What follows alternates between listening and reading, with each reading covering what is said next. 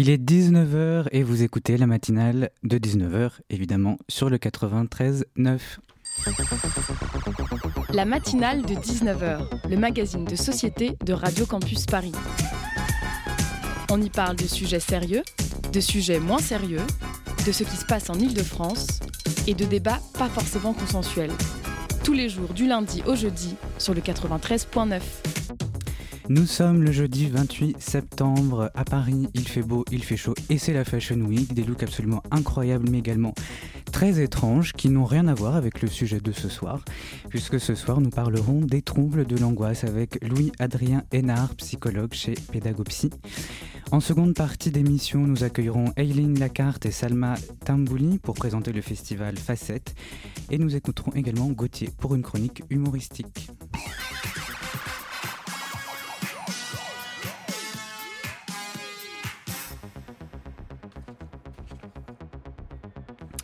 Bonjour, vous êtes sur la matinale de 19h de Radio Campus Paris et nous commençons par l'interview de Louis-Adrien Hénard, psychologue chez Pédagopsy, sur les troubles de l'apprentissage avec Chloé. Oui, bonsoir. Bonsoir Louis-Adrien Hénard, vous êtes psychologue, formateur et professeur. Vous vous êtes vous-même formé à l'Université de Nanterre et vous êtes spécialisé sur la question des troubles du neurodéveloppement chez l'enfant. Ce soir, nous allons parler des troubles de l'apprentissage qui font partie de ces troubles du de neurodéveloppement. Et nous avons justement beaucoup de choses à apprendre. Alors, tout d'abord, une première question. À quoi fait-on référence quand on parle de troubles de l'apprentissage au juste?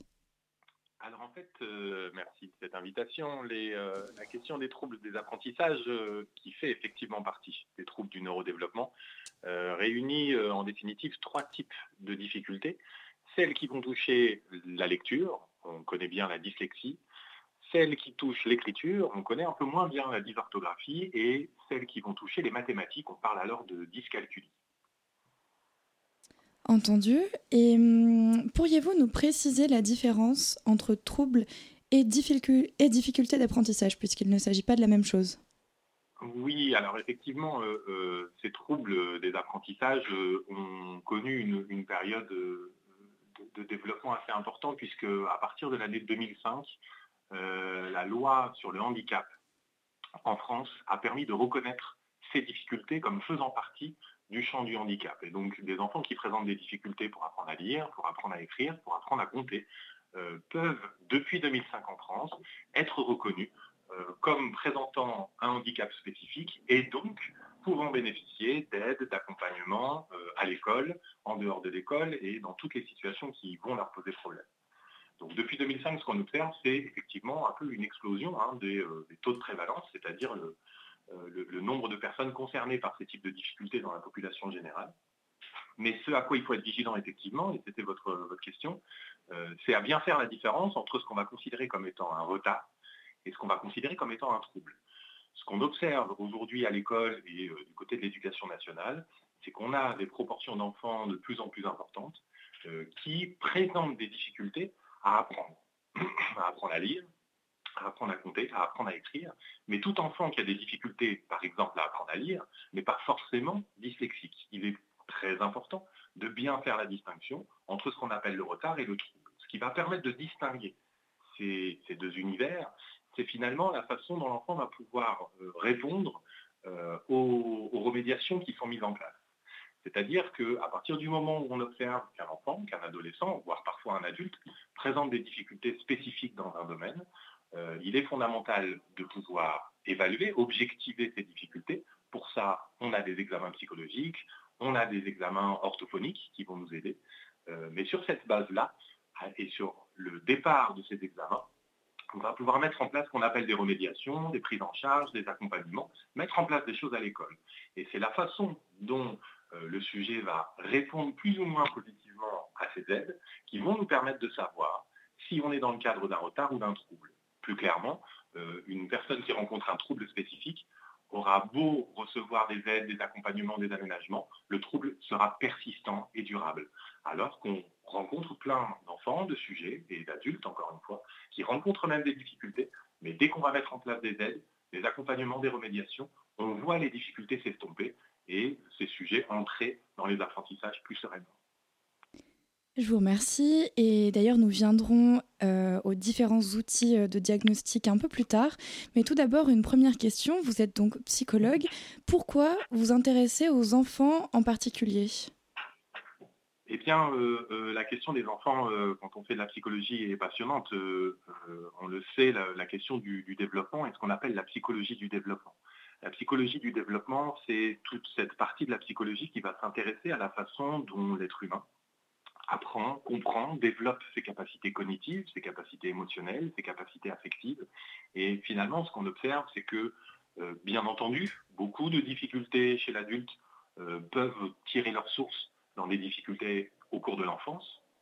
Et puis finalement, euh, prendre en charge, accompagner, suivre des enfants promet d'une certaine manière une évolution plus facile peut-être, plus favorable.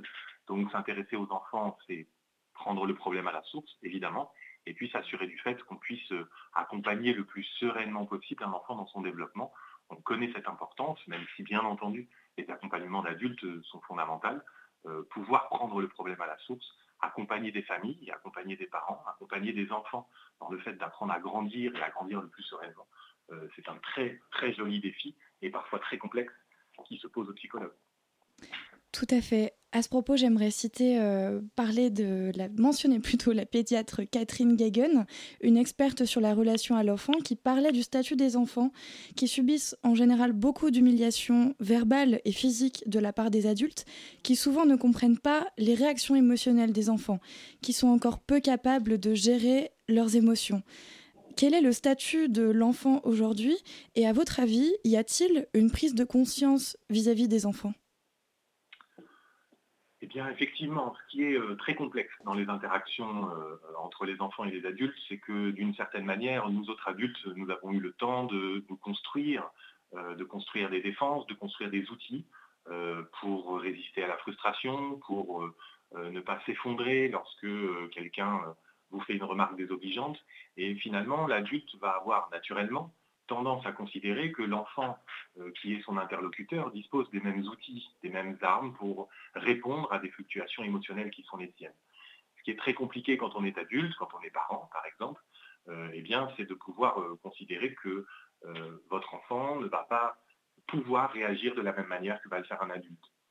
Il n'a pas les mêmes outils, il n'a pas les, mêmes armes, et le travail de parents, comme le, travail des, adultes, comme des enseignants parfois, est d'accompagner ces enfants justement dans le fait euh, de pouvoir développer ces outils, de développer ces, armes pour pouvoir répondre, apprendre à gérer ses émotions, apprendre à exprimer lorsqu'ils se sentent frustrés, euh, apprendre à euh, gérer sa frustration et, aussi apprendre à interagir avec les autres. La question de la socialisation est, fondamentale. J'ai quand même le sentiment que dans notre joli pays, plus les choses avancent et plus cette question de l'importance que l'on doit apporter euh, au développement des enfants est de plus en plus grande.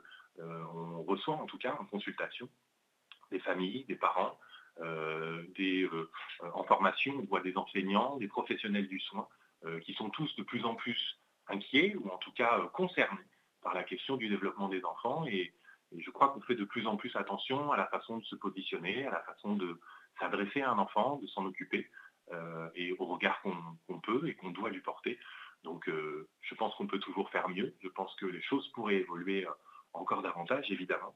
Mais je pense que c'est aussi important de souligner le fait qu'on est quand même dans des sociétés qui euh, vont de plus en plus vers la prise en compte de la spécificité de l'enfant en tant que tel. Comment vous en êtes-vous venu à vous spécialiser sur la question des troubles de l'apprentissage en particulier? Eh bien, la question des troubles des apprentissages, elle est euh, absolument passionnante, puisque finalement, euh, c'est la façon dont, euh, si vous voulez, l'intelligence de l'homme, de l'humain, de l'enfant au départ, réussit à interagir avec son environnement.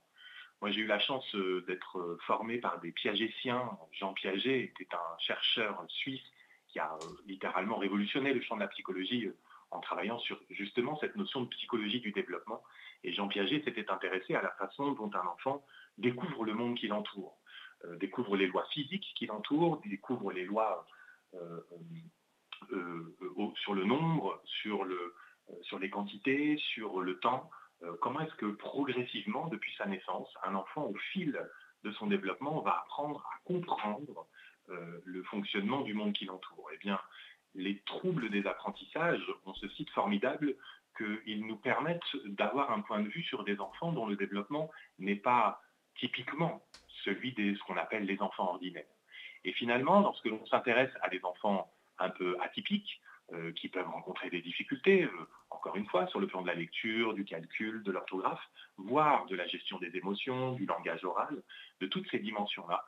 Finalement, quand on s'intéresse à ces enfants, on va découvrir des outils qui, bien entendu, vont pouvoir aider ces enfants en difficulté, mais qui se révèlent, et c'est de plus en plus le cas depuis euh, de nombreuses années, ces mêmes outils vont se révéler extrêmement précieux pour accompagner des enfants au développement ordinaire et normal. Autrement dit, s'intéresser à des enfants spécifiques, c'est s'intéresser à l'enfant en général. Et lorsque l'on forme des enseignants, encore une fois des parents, des, éducateurs, des gens qui travaillent autour des enfants, euh, eh bien, on découvre et on apprend à découvrir que ce sont ces enfants qui n'apprennent pas, qui nous apprennent aussi comment est-ce que les enfants qui apprennent apprennent. C'est très joliment dit. Euh, j'aimerais rebondir sur euh, ce que vous avez dit en début d'émission. Euh, vous avez évoqué certains troubles comme la dyslexie, mais aussi d'autres moins connus comme la dyscalculie. On pourrait également parler de la dyspraxie, qui, pour les auditeurs qui ne le savent pas, est un trouble moteur beaucoup moins connu. Il y a donc une volonté récente de mettre en lumière les troubles de l'apprentissage affectant les enfants, mais de la part de qui et quels sont les, organismes qui se mobilisent pour ça? Alors, euh, cette volonté, elle est récente, même si euh, ces troubles, sans forcément les avoir nommés comme ça, on les connaît depuis très longtemps. Euh, on les identifie depuis un certain moment. La loi de 2005, je vous le disais, a rendu, si vous voulez, officiel le fait et la nécessité de reconnaître ces enfants à l'intelligence troublée ou particularités dans leur rapport aux apprentissages, euh, à, les rendre plus connus, ou en tout cas à mieux les identifier. Euh, finalement, euh, ces, troubles d'apprentissage, dans lesquels on retrouve hein, la lecture, le, calcul, effectivement, l'écriture, principalement, sont des troubles qui sont de plus en plus étudiés et font de plus en plus l'objet de recherches. Alors aujourd'hui, vous avez des centres, ce qu'on appelle des centres de référence, en France, principalement dans des, euh, centres hospitaliers, euh, qui sont des endroits dans lesquels on va pouvoir faire des évaluations pour identifier, pour diagnostiquer une dyslexie, une dyscalculie, une dysorthographie. On parle de centres de référence. Ce sont des institutions publiques. Il existe aussi des institutions privées dans lesquelles on peut obtenir des bilans, des évaluations qui vont permettre, encore une fois, de marquer, de diagnostiquer ces troubles. Donc, si vous voulez, on a quand même tout un mouvement, à la fois sur le plan des chercheurs, mais aussi euh, des praticiens euh, au quotidien et sur le terrain, à la fois pour apprendre à mieux diagnostiquer, à mieux repérer ces troubles, mais aussi et surtout à essayer d'identifier comment les aider et comment est-ce qu'on peut accompagner au cours de sa scolarité, mais même ensuite, un enfant, un adulte qui rencontre des difficultés à apprendre à lire, à apprendre à compter, à apprendre à écrire. Donc finalement, euh, sur le plan de la recherche, on a beaucoup de publications autour de ces questions-là. Euh, et puis on a euh, aussi sur le terrain des praticiens, des chercheurs et des enseignants qui font aussi partie, bien entendu, euh, des professionnels qui s'intéressent de plus en plus, se forment à ces questions et essayent progressivement de découvrir comment est-ce qu'on peut accompagner au mieux ces enfants si particuliers et souvent si attachants. Je vous remercie. Se retrouve dans quelques instants après la pause musicale.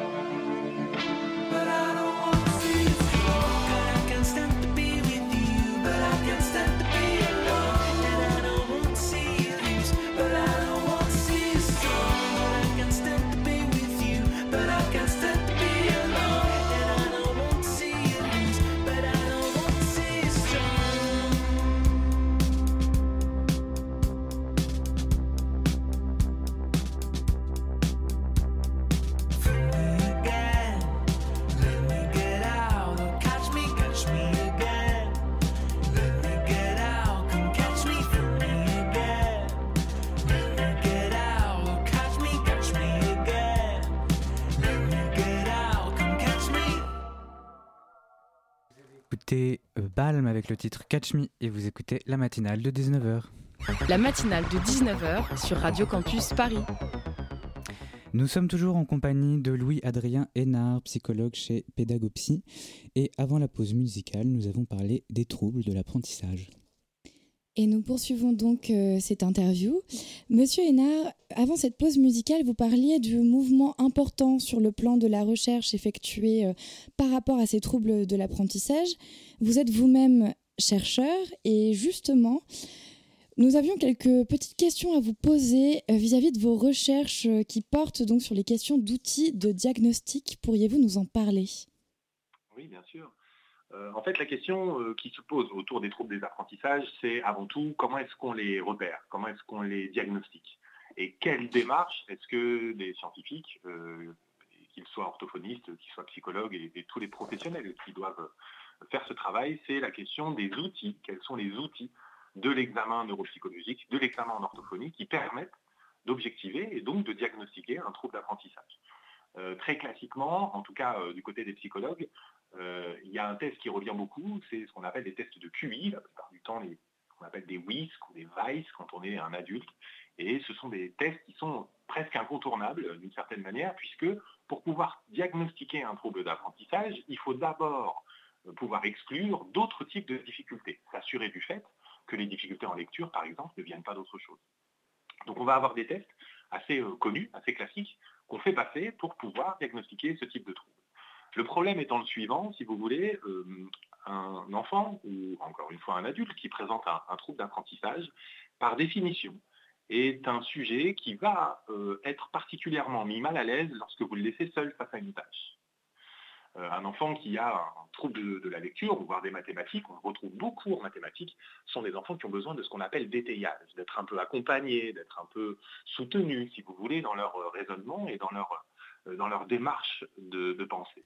Eh bien, ces tests de QI, comme un peu ce qui se passe à l'école, sont principalement des tests au cours desquels on va laisser l'enfant seul face à la tâche, puisqu'on veut savoir comment est-ce qu'il va se débrouiller lorsqu'on va lui proposer des petits exercices, des petits, euh, des petits tests, si vous voulez, pour voir comment est-ce qu'il réfléchit et comment est-ce qu'il pense. Euh, moi, mes travaux de recherche ont consisté, avec un certain nombre de collègues, à développer un outil euh, qui, si vous voulez, ne va pas se contenter de laisser les enfants seuls face à la tâche, mais va leur proposer des étayages, des aides, des relances de la pensée, non pas uniquement pour savoir euh, à quel type de réponse vous êtes capable euh, à quel type de questions vous êtes capable de répondre si je vous laisse seul face à cette question, mais jusqu'où est-ce que votre pensée et votre raisonnement peut aller si on vous accompagne un peu et si on vous étaye. Donc, si vous voulez, mon travail de recherche a consisté à développer un outil qu'on appelle l'UDN, qui a pour particularité non pas uniquement de mesurer les capacités d'un enfant euh, euh, à se débrouiller tout seul, mais à profiter des aides qu'on peut lui proposer, qu'on peut lui fournir, et on parlera alors d'une zone proximale de développement. C'est tout l'univers au sein duquel un enfant peut se déplacer, peut progresser, si vous voulez, et ce qui va nous permettre ensuite de pouvoir dire à des enseignants, à des éducateurs, aux parents, à l'enfant lui-même, eh bien, tu vois, euh, tu rencontres des difficultés dans certains domaines. En revanche, lorsque l'on t'aide de telle manière ou de telle manière, avec tel type de soutien, tel type d'accompagnement, eh bien, tout à coup, tu deviens capable de montrer complètement autre chose de tes capacités, de ton raisonnement. Donc, mon travail de thèse a consisté à développer cet outil qui permet, si vous voulez, de mettre en lumière pas uniquement les difficultés des enfants, mais aussi leur potentialité, ce qui est fondamental. Merci et nous reviendrons d'ailleurs euh, tout à l'heure autour de la question des éducateurs et notamment des enseignants. Euh, je voulais attirer votre attention sur le fait que récemment, le gouvernement a lancé une campagne contre la violence faite aux enfants et en particulier l'inceste, une question difficile euh, que nous n'abordons pas du tout aujourd'hui. Mais voilà, cette campagne visait à sensibiliser les adultes à l'écoute des enfants victimes alors face aux souffrances euh, rencontrées par les enfants en situation de troubles d'apprentissage, comment réagir nous en tant qu'adultes? Quelle, doit être l'écoute que nous devrions développer? Eh bien, cette question, est fondamentale parce que, si vous voulez, les troubles des apprentissages euh, sont ce qu'on appelle des handicaps invisibles. Euh, par opposition, évidemment, à d'autres formes de handicap, ça ne se voit pas au premier regard que vous avez des difficultés à lire, à compter ou à écrire. Donc on parle de handicap invisible. Mais comme leur nom l'indique, les troubles des apprentissages, s'ils sont invisibles dans la vie de tous les jours, ils sont loin d'être invisibles euh, lorsqu'on entre dans les murs de l'école. Et donc on se rend compte que finalement, ces enfants qui ont des difficultés euh, qu'on appelle spécifiques, euh, si dans la vie de tous les jours, bah, ils passent assez inaperçus, évidemment que dans le cadre de l'école, quand on vous demande de lire, d'écrire et de compter, globalement, vous allez assez rapidement être repéré, si vous voulez. Et donc ces handicaps invisibles ne sont pas du tout invisibles dans le cadre de l'école. Et effectivement, on risque de croiser des enfants qui euh, euh, sont l'objet de brimades, de moqueries, euh, jusqu'à parfois des violences verbales, de par leurs camarades. Et une étude a montré que parfois certains professionnels, par manque, si vous voulez, de formation, et je pense que s'il y a un endroit où on pourrait comment contribuer à changer les choses, c'est dans la formation des enseignants, c'est dans la formation des professionnels qui accompagnent les enfants, euh, leur apprendre à mieux connaître ces troubles, à mieux les repérer, à mieux les comprendre et donc à mieux les inclure. C'est-à-dire à faire en sorte que dans le cadre de l'école, dans le cadre de la vie de tous les jours, euh, on connaisse un peu mieux ce type de troubles et sur la base de cette connaissance, qu'on puisse mieux accueillir ces enfants, mieux accueillir euh, ce type de difficultés et avoir un regard qui sera nécessairement moins jugeant, mais plus accompagnant. Je pense que tout cela passe par de l'information, par de l'éducation, de l'éducation populaire. Je pense que tout le monde euh, devrait pouvoir un peu mieux connaître ces troubles pour euh, éviter euh, les écueils d'une mise à l'écart pour ces enfants en difficulté. Donc, d'après vous, les limites rencontrées, notamment par l'éducation nationale, donc l'accompagnement des enfants concernés par ces troubles de l'apprentissage, sont déjà des limites dues à l'information. Euh, d'après vous, en tant que psychologue, euh, quelles sont les autres limites euh, que l'éducation nationale pourrait rencontrer vis-à-vis de ces sujets? Eh bien, les difficultés, si vous voulez, que rencontrent les acteurs de l'éducation nationale au quotidien, c'est justement la question de l'inclusion scolaire. C'est-à-dire que cette même loi de 2005 a proposé que ces enfants, une fois qu'on reconnaît leurs difficultés, ont le droit, comme tout autre enfant, d'être dans, dans, ce qu'on appelle le milieu ordinaire, c'est-à-dire d'être en grand groupe classe avec les autres.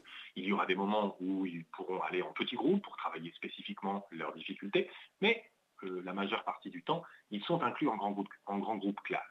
Les difficultés que rencontrent aujourd'hui les enseignants sur ces questions-là, c'est justement celle de l'inclusion. Comment donner la classe?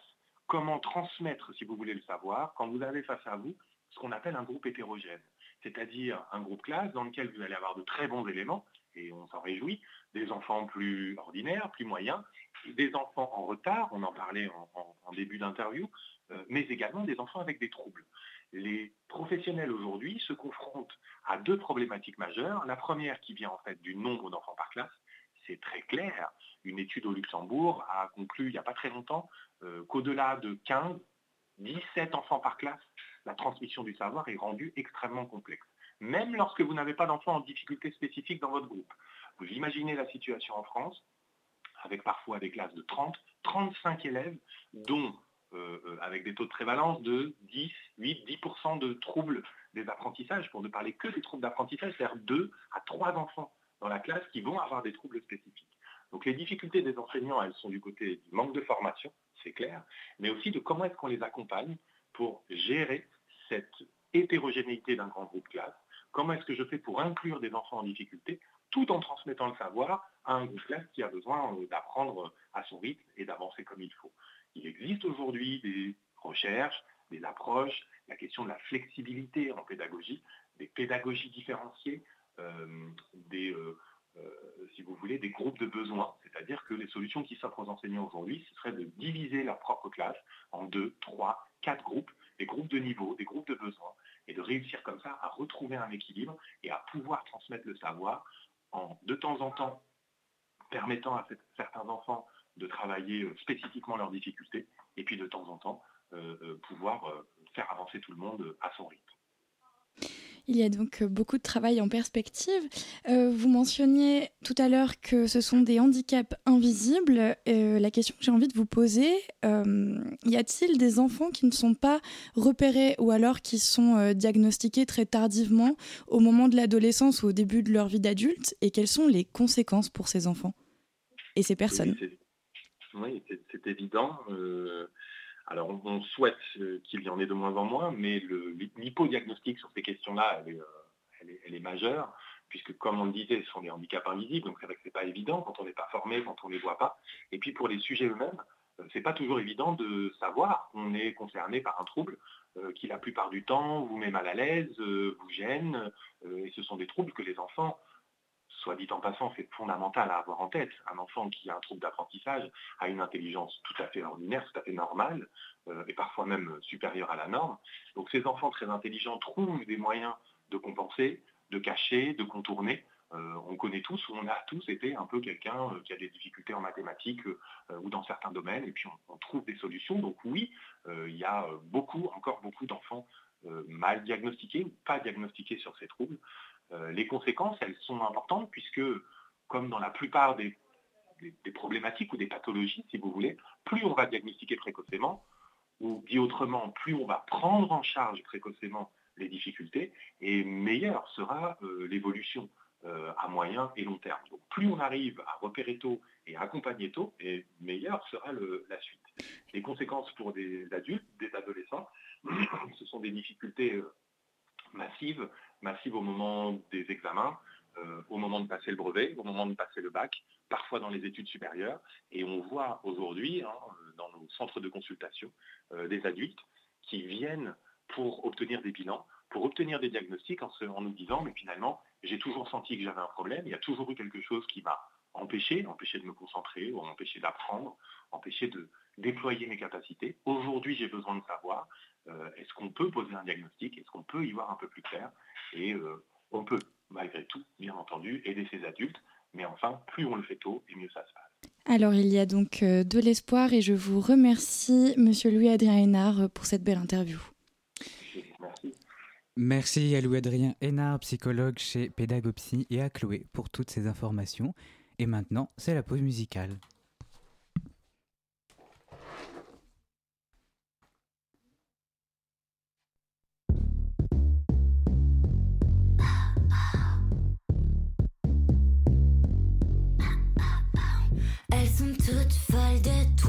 Mais toi tu ne vois que moi avec toi. Elles sont toutes folles de toi, mais toi tu ne vois que moi avec toi. Elles sont toutes folles de moi, mais moi je ne vois que toi avec moi. Le bouclier, l'arbalète, le satellite et sa planète, la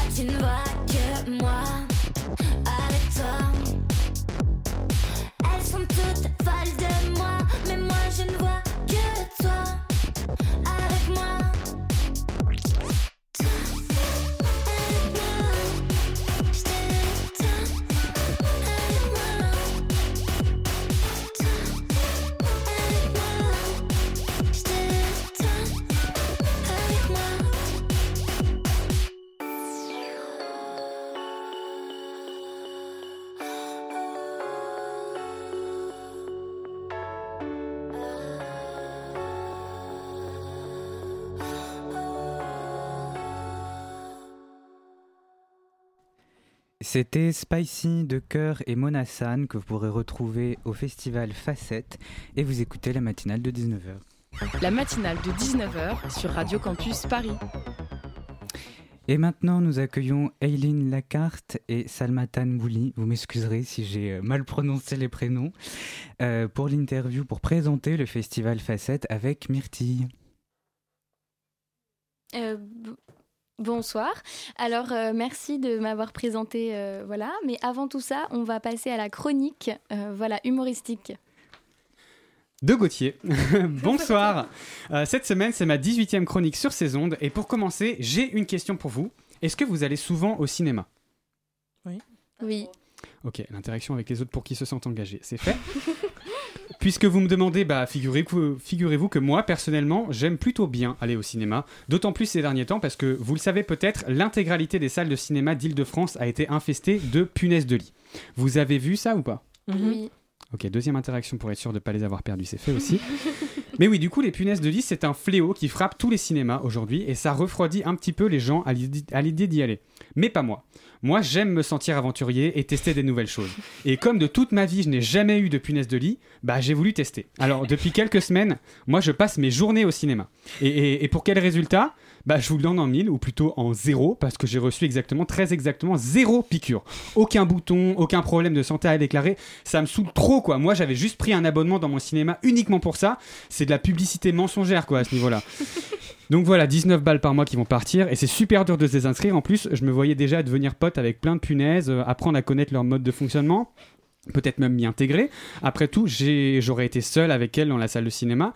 Peut-être aurais-je même réussi à gagner leur confiance, comprendre qu'en réalité, les punaises de lit ne sont pas du tout des nuisibles et, et nous, les humains, on gagnerait à apprendre à les connaître. Peut-être, je sais pas, à les intégrer à notre société, les laisser voter. Mais non, bon, mon projet tombe à l'eau. Mais Gauthier, euh, désolé de te poser la question comme ça, mais est-ce que tu as une punaise de lit? Quoi? Non, alors, on a pas, pas, pas, pas, pas du tout. Je, je, je suis juste ouvert. Je, je- je, je veux dire, comme par hasard, tu t'es fait piquer, tu rêves de leur ressembler. Non, euh, mais c'est juste de, de la curiosité, euh, rien d'autre. Alors, comment expliquer ce qu'on a retrouvé sur ta clé USB Des messages codés incompréhensibles en police insecte? Euh, J'ai une super explication, j'ai très crédible. j'ai- fait, j'ai Ouais. fait un secte LV3 quoi, c'est juste ça. Et on peut savoir pour quelle raison exactement tu as choisi cette langue? Parce que euh, parce que parce que oui, parce que oui, je suis une punaise de lit. C'est bon, vous êtes content Et j'en ai marre de la discrimination qu'on nous fait en permanence. Alors comme ça, sous prétexte qu'on est une punaise de lit, on n'a pas le droit d'être aussi cinéphile. Je vous signale que j'ai suivi le festival de Cannes moi. Anatomie d'une chute, c'était super bien. Ça manque juste un peu de représentation de mes congénères, mais sinon super. Quoi Parce qu'on est une punaise de lit, on n'a pas le droit de voyager en train, en métro, à 84 euros le Navigo. Croyez bien que nous aussi on a envie de le rentabiliser. hein.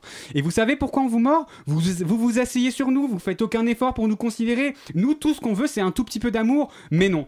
Bon, c'est vrai qu'entre nous, on baise un max. Il y a une raison pour laquelle on est aussi nombreux, c'est pas faux. Mais à ça, vous avez décidé de nous mener une guerre sans précédent. Alors, ok, vous voulez la guerre? Vous allez, vous allez l'avoir, votre guerre. Vous vous plaignez de quelques boutons Oh punaise. vous allez bientôt connaître ce que c'est, une vraie morsure. On n'en a pas fini là. Salut. Merci Gauthier. Le Zoom, dans la matinale de 19h. Et maintenant, c'est l'interview de Myrtille. Nous accueillons Salma Tanbouli et Elaine Lacar pour le festival Facette. Bonjour à vous. Bonjour. Bonjour les filles. J'espère que vous allez bien. Merci d'être venues. Merci à Avec de plaisir. nous avoir inv- invités. Alors, euh, bah, du coup, pour commencer, donc, euh, on va parler un peu du festival. Donc, le festival, il, euh, il a lieu ce week-end donc à Pantin, à la Cité Fertile, qui s'appelle donc le Facette Festival, euh, samedi et dimanche. Est-ce que vous êtes euh, prêtes? Ouais, Oui, Les préparatifs euh, sont, euh, enfin, sont, sont faits, tout va bien. hum, tout est tout bouclé. euh. je suis collée à mon téléphone, à repartager les stories, à faire des, à faire des publications. Et puis, bah, alarme est préparée pour 6h49 le samedi. Comme ça, je suis là-bas dès le début. Ok, super. Alors donc ce festival, il a lieu donc tout le week-end et il a pour but de sensibiliser donc les jeunes à la santé mentale et aux problèmes donc aux troubles psy. Mhm. Euh, donc il y a plein d'activités sur le lieu. Il y aura des conférences, euh, des ateliers participatifs, mais aussi des concerts. Donc c'est le samedi à midi jusqu'à minuit 30 et euh, le dimanche euh, à peu près les mêmes horaires, c'est ça? Euh, Quoique, euh, le festival se termine aux alentours de 20h le dimanche.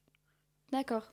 Ok. Et les a- et donc les euh, donc comment ça s'est passé un peu pour la programmation culturelle euh, du festival?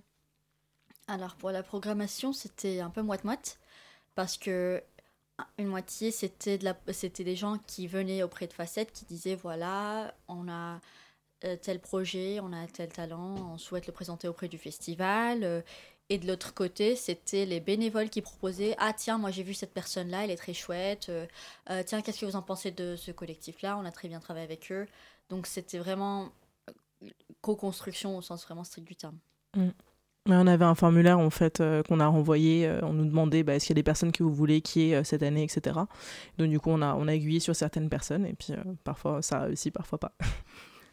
Donc vous êtes là depuis le début. Euh, Est-ce que vous pouvez un peu nous parler de la création du festival? Quels sont les objectifs euh, qu'il a construit? Alors, euh, en fait, euh, moi, je, suis, je fais partie de l'association depuis octobre 2022, donc vraiment à la première édition du festival. Je n'étais pas là pendant la création de l'association en 2021. Ça, c'est euh, Clémence, mon voisin, la présidente, qui pourrait mieux vous en parler que moi. Mais elle n'est pas parmi nous, donc je vais dire ce que je connais, pour ne pas dire des bêtises. Parce que je suis douée à faire ça. Euh, donc... euh, donc en fait, c'était pas que de déstigmatiser la santé mentale, ça, ça existe d'ores et déjà. Il y a beaucoup d'associations qui font, qui, font du, qui font vraiment du bon boulot et on les met en avant. En fait, c'était aussi de d'élever, d'élever, euh, enfin, de- prise de conscience. Parce que par exemple, on parle euh, au sein du festival de pathologies qui sont très peu connues ou qui sont connues mais sous une sale réputation. On, on a par exemple des, euh, un atelier sur le trouble dissociatif de l'identité. Évidemment, les représentations sont split. Le film de James McAvoy, donc euh, pas ouf. Et puis l'autre option, c'est United States of Terror, que franchement, les psychiatres ont dit que c'est que c'est un bon représentant. Ensuite, on a d'autres maladies comme la bipolarité, le borderline. Quand euh, notre représentation de bipolarité, c'est Kanye West, évidemment, euh, ça diabolise. Et puis en plus, sur Internet, quand vous cherchez trouble de la personnalité borderline ou schizophrénie, première chose que vous voyez, c'est comment j'ai survécu à une personne borderline, fuyez les personnes borderline, les personnes schizophrènes sont tous des meurtres. Donc vraiment, on essaye de mettre en avant que non, on est des humains comme vous. On a des, euh, on a des passions. Certains d'entre nous font du spectacle, certains d'entre nous dessinent. euh, on a le droit d'exister et c'est pas que les jeunes, oui, c'est par et pour les jeunes, mais aussi l'année dernière, par exemple, on a eu énormément de parents et d'éducateurs qui sont venus auprès de nous, qui ont dit, écoutez, moi, j'ai des élèves ou des enfants qui sont concernés par, par exemple, des troubles de comportement alimentaire, euh, euh, de l'harcèlement scolaire, etc. Donc, on a pu les aiguiller, les guider vers, euh, vers ça. En fait, on nous a posé la question. Parfois, je reçois un message privé en tant que community manager de l'asso. Euh, hey, est-ce que tu peux me pistonner au niveau d'un psychiatre ou quelque chose comme ça? Facette, c'est pas du tout son but. Nous, on vous donne juste les ressources et on vous donne euh, le courage d'aller poursuivre ça, aller poursuivre vos droits d'être soigné, le droit d'être vu, le droit d'être entendu. Et bah, le reste est à vous. Bien sûr. Et c'est euh, bah, c'est justement la prochaine question, donc par rapport à cette, euh, cette aide que vous apportez, et justement euh, la, la grande question en fait qui est de euh, vraiment cette frontière qui existe entre euh, l'hôpital public, euh, la psychiatrie et les- le milieu associatif, Mhm. et euh, la question des associations non médicalisées. Donc euh, comment se place le Facette Festival à ce sujet? Euh, alors, Eline, tu veux répondre à cette question? Je suis pas sûre exactement comment. Vas-y, j'aiderai si, Ok. si je trouve. Alors du coup, en fait, on a par exemple des collaborations avec le GHU de Paris, on a des collaborations avec, euh, enfin pas encore avec des CMP, mais on a par exemple l'ARS qui est de notre côté, on a des entités gouvernementaux qui sont de nos côtés, mais encore une fois, nous ne sommes pas de facilitateurs au sens strict du terme. C'est on est conscient que en fait le rétablissement non seulement c'est non linéaire, c'est un peu comme l'ADN, vous n'allez jamais retrouver deux chemins de rétablissement qui se ressemblent. Euh, simple, simple exemple. Euh, quand euh, j'étais dans un, dans un groupe d'entraide sur Instagram pour euh, les personnes neuroatypiques, et on était plusieurs dans le groupe à être bipolaires. Et chacune parlait des médicaments qui marchaient très bien avec elle, mais qui, qui a très mal à marcher avec l'autre, qui... En fait, non, oui, du côté médicamenteux, ça varie de personne à personne. Et puis il y a également tout ce qui est psychologie. Par exemple, certaines personnes bénéficient, euh, bénéficient un peu plus euh, quand ils sont en groupe, quand ils parlent en groupe, et d'autres préfèrent être seuls dans la session. Certaines préfèrent par exemple faire des, des, des trucs comportementaux. Désolée, le français c'est ma troisième langue, dans... Donc j'ai tendance à penser en anglais et j'ai peur de parler trop en anglais et paraître pour une bobo quoi. Non, mais il n'y a pas de problème, c'est très Donc, bien. euh, donc voilà, beaucoup de gens qui veulent faire du cognitive behavior therapy, des trucs comme ça. Et puis aussi, on est conscient qu'il n'y a pas que euh, le secteur psychomédical, au sens strict du terme. Il y a également d'autres moyens de rétablissement, comme l'art-thérapie, le chant, la danse. euh, il y a également, on peut faire deux côtés de, des suivis médicaux, on peut faire du yoga. Enfin oui, quand les gens nous disent, vous n'avez qu'à faire du yoga et vous allez aller bien. Oui, mais en parallèle, le yoga doit venir avec quelque chose. Mm. C'est surtout que aussi, on essaye de créer un environ- le meilleur environnement possible. Euh. Ok. Mm. Euh, le meilleur environnement possible pour parce qu'en fait, on le sait, on peut on peut bel et bien donner tous les médicaments du monde, faire toutes les sessions de thérapie du monde, mais si notre environnement reste toxique, bah c'est pas facile pour nous. Donc du coup, nous on donne des, des pistes, on vous dit voilà, vous pouvez faire de euh, vous pouvez faire de la comédie, vous pouvez regarder de vous pouvez regarder des arts, vous pouvez enfin vous pouvez faire plusieurs choses pour vous exprimer euh, et euh, à côté de votre rétablissement et on y a dans les ateliers on précise très bien que le rétablissement n'est jamais linéaire. Il n'y a pas d'honte si on fait si on retombe dans certaines habitudes. Il n'y a pas de honte qu'on a besoin de, de remonter. Enfin, ça arrive. C'est pas le fin du monde. Et on est toujours là. Bah, c'est très intéressant et surtout bah, c'est hyper bienveillant et c'est assez rare donc euh, aujourd'hui dans le surtout euh, dans l'hôpital public.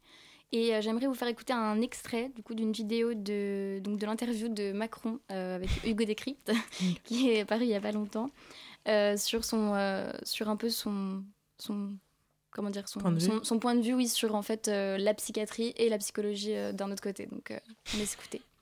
Donc sur ce sujet, donc il y a le sujet de la psychiatrie, on est d'accord, et de la psychologie, c'est une nuance qui est d'ailleurs parfois mal comprise et, et qui est importante à, à faire. Le sur la psychiatre est un médecin, le psychologue est un paramédical. Exactement, mais vous parlez de formation de 10 ans, ce que j'entends complètement, parce Qui qu'évidemment n'est c'est pas une le cas d'un qui psychologue, temps. qui est le cas d'un psychiatre. Voilà. Mais l'urgence, elle est maintenant, elle n'est pas dans 10 ans. On a des remontées de la part d'hôpitaux, d'hôpitaux psychiatriques, de services qui disent qu'ils sont littéralement débordés, qu'ils mettent en danger des jeunes parce qu'en fait, ils n'ont pas les moyens de faire correctement leur métier. D'abord sur la psychiatrie, après on parlera éventuellement des, des psychologues. Le besoin, il n'est pas dans 10 ans, il est maintenant. Comment est-ce qu'on peut faire? Alors, le besoin. Première chose, si je reprends les choses dans le bon ordre. Un, le diagnostic. Deux, de comprendre comment cette situation se crée. Et d'essayer de travailler sur la prévention.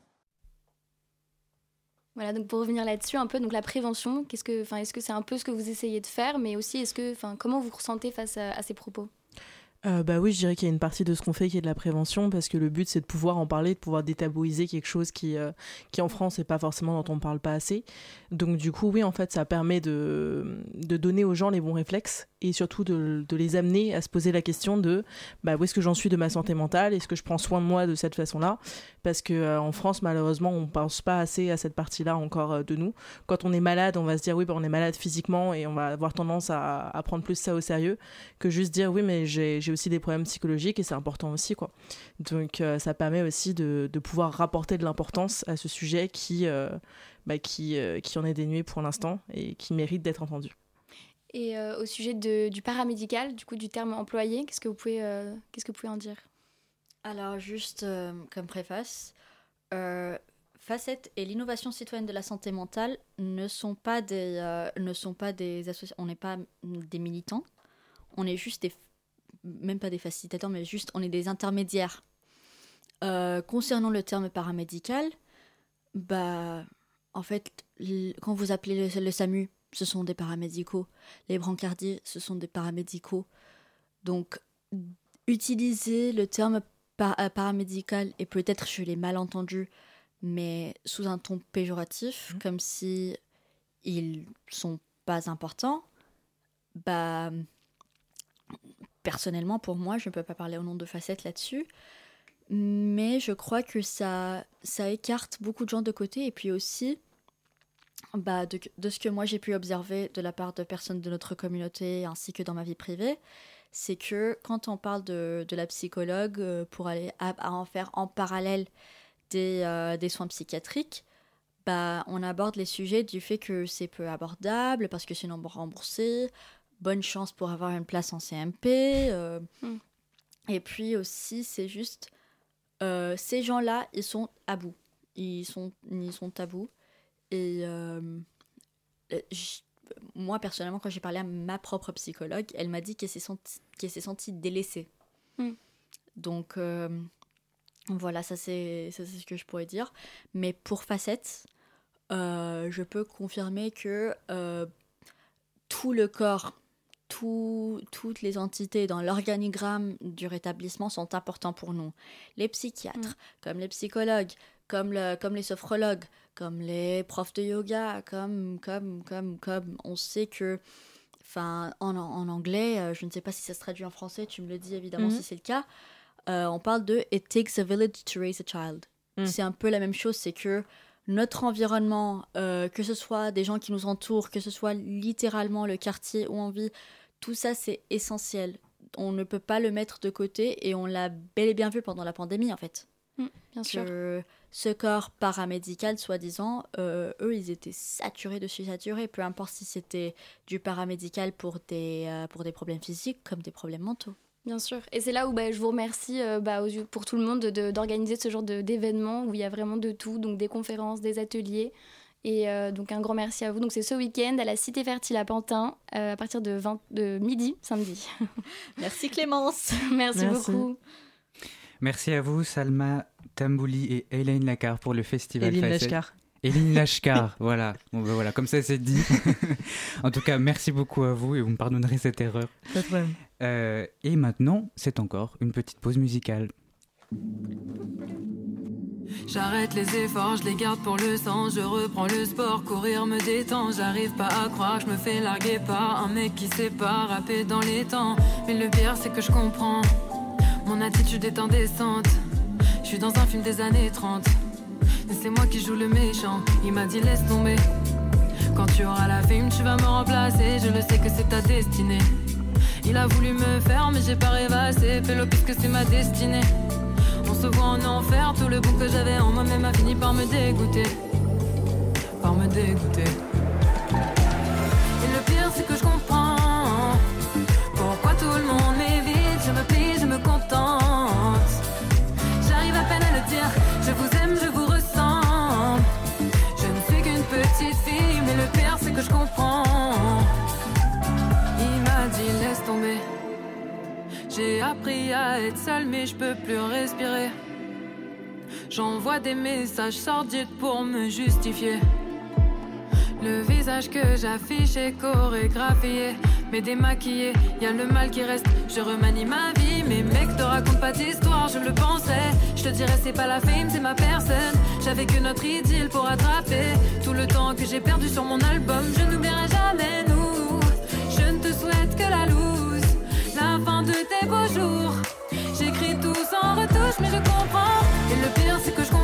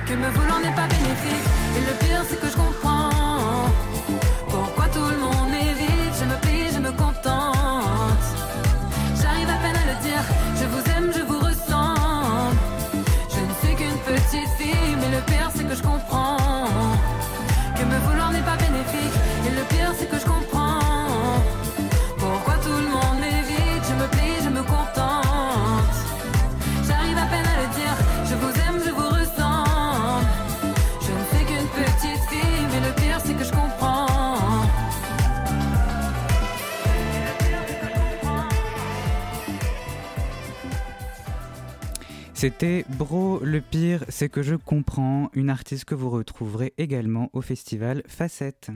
La matinale de 19h sur Radio Campus Paris. Et tout de suite, nous avons rendez-vous avec la chronique littéraire de Théo. Oui, aujourd'hui, je voulais vous parler d'un livre qui m'a beaucoup touché, Le complexe de la sorcière d'Isabelle Sorante, publié en 2020. Alors on a peu entendu parler de ce livre, il n'a pas remporté de prix littéraire prestigieux et pourtant il s'agit d'un grand roman absolument captivant par sa double dimension ésotérique et cartésienne. Dans ce livre, Le complexe de la sorcière, Isabelle Sorante nous raconte deux histoires. La grande histoire de la chasse aux sorcières au Moyen Âge et la petite histoire, son histoire à elle, depuis sa terre sicilienne jusqu'au banc de Polytechnique. Et ces deux récits parallèles partagent une même blessure, celle de la persécution. Une mémoire traumatique commune à l'origine d'une apparition étrange qui ouvre le roman. Isabelle Sorante nous raconte alors sa vision. C'est une scène terrible, une scène d'interrogatoire. Je ne vois pas la couleur de ses cheveux, juste ses yeux liquides, transparents, immenses.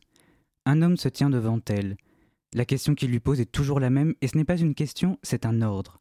Dis-le, dis que tu es une sorcière. Comme dans un cauchemar, je devine à l'arrière-plan l'éclat du métal, les formes inquiétantes d'instruments chauffés à blanc. Pourquoi se trouve-t-elle ici? Qui l'a accusée? Est-ce qu'elle prie? Est-ce qu'elle espère encore? Évalue ses chances Se prépare à nier? Ou bien est-il trop tard? Que va-t-elle lui dire Et quel est son nom? Qui est-elle? La première apparition de la sorcière date du mois de juin 2007. Cette première apparition, décrite sous la forme d'une vision venue tout droit de l'époque médiévale, continuera de hanter l'écrivaine pendant plus de dix ans.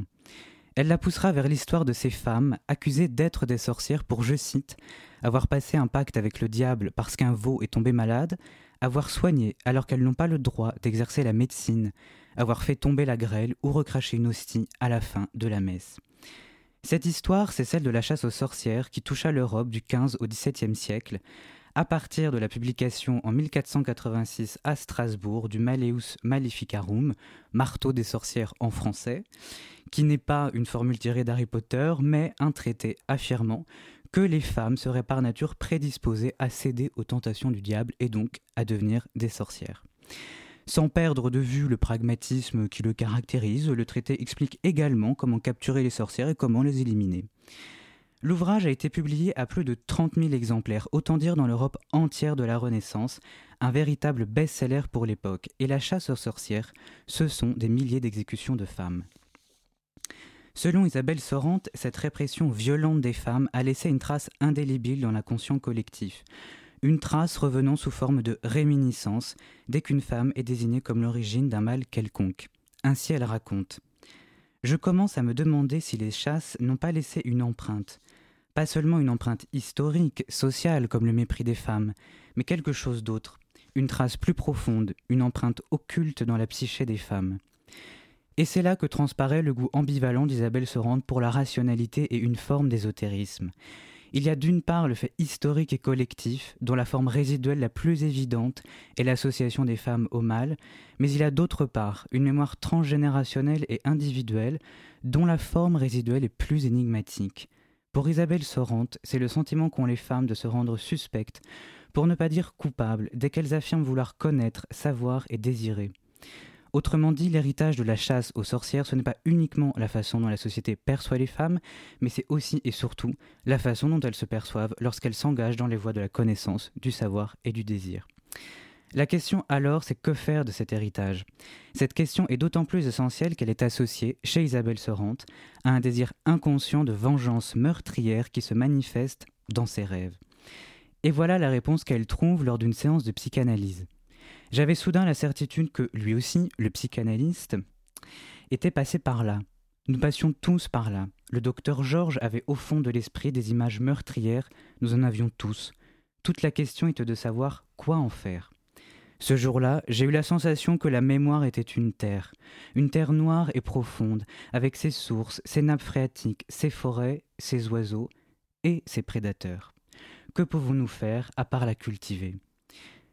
Cultiver cette terre noire et profonde, c'est tout le travail du complexe de la sorcière, autant travail de recherche historique que récit introspectif, car elle le comprend au, au fil des 300 pages du roman, la clé permettant de dénouer le complexe, de comprendre la vision étrange des premières pages, pourquoi une sorcière lui apparaît-elle, de nulle part, se situe au croisement de l'histoire collective et individuelle, du rationnel et du mystique. Cette clé, vous la trouverez dans le complexe de la sorcière d'Isabelle Sorante, que je ne peux que vous encourager à lire. La matinale de 19h sur Radio Campus Paris.